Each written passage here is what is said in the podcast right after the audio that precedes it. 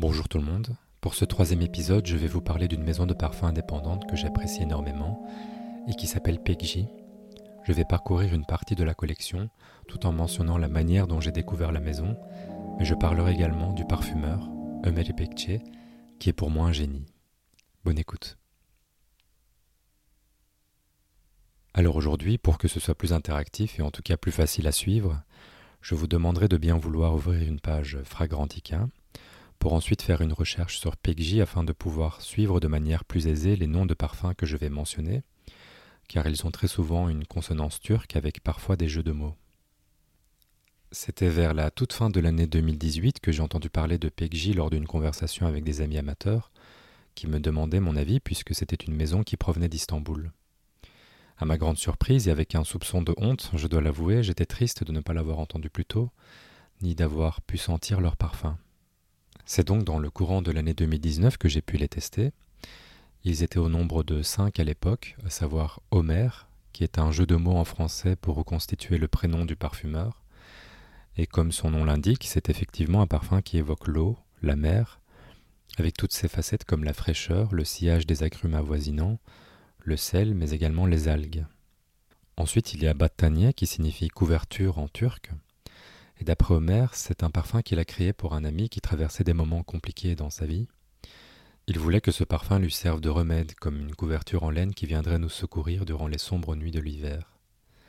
C'est un parfum qui tourne autour de la note de patchouli, avec cette fois-ci encore un côté très assumé du parfumeur qui a voulu mettre les accents terreux de la plante en avant.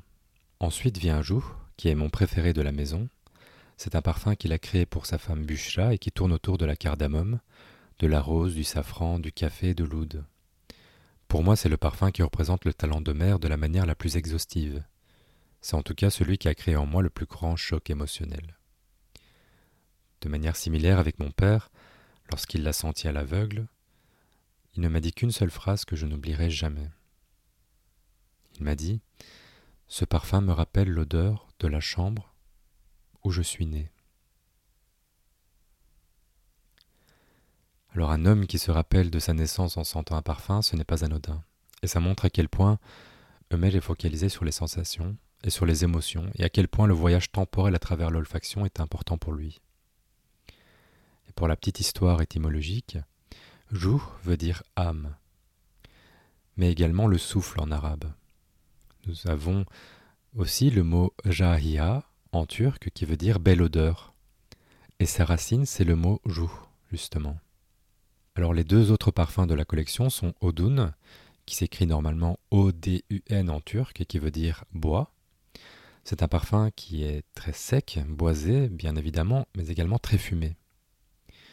Je dois l'avouer que ce n'est pas mon préféré, ni même le dernier qui s'appelle Zeybek, mais Hummel attache tellement d'importance à créer sans concession qu'il est, je pense, très compliqué d'avoir une attache identique à chacun de ces parfums, même si on arrive à comprendre et à apprécier son cheminement. Pour moi, ce qu'il fait, ce n'est pas de la simple parfumerie, mais c'est bien plus que cela. C'est l'art de l'olfaction au sens pur du terme. C'est se laisser emporter par des odeurs sans spécialement vouloir les porter. Par la suite, et après des dizaines de correspondances avec euh, la marque, j'ai pu enfin les rencontrer pour la première fois en septembre 2020 à Istanbul dans le joli quartier de Kadıköy. C'est d'ailleurs à ce moment-là que j'ai pu tester pour la première fois leur nouvelle création comme Blacklight, Flèche, Yes Please et Purple. Mon préféré était d'emblée Blacklight et c'était contre-intuitif en fait, car le parfum tourne autour de la réglisse.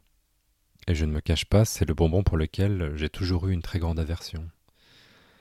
Mais dans ce cas-ci, la réglisse était tellement bien équilibrée, tellement bien soutenue par des notes qui ont arrondi ses angles, qui l'ont rendue moins intimidante, que j'étais ébahi devant cette prouesse. C'est effectivement pas tous les jours qu'on arrive à faire aimer à quelqu'un une note qu'il déteste. Alors pour ceux qui seraient intéressés de vouloir sentir Peggy en Belgique, vous pourrez trouver la gamme, en tout cas la première collection chez Parfum d'Ambre à Bruxelles. N'hésitez pas à prendre votre temps, car Peggy est un exemple de parfumerie lente, de parfumerie qui mérite qu'on lui accorde tout son temps, car elle n'est pas là pour être consommée de manière expéditive. Elle est là pour tenter de vous faire vivre des expériences. Voilà, nous arrivons une nouvelle fois à la fin de l'épisode. Merci de m'avoir écouté. J'espère que PXJ vous aura intrigué. Je vous souhaite une très belle journée parfumée. À la semaine prochaine.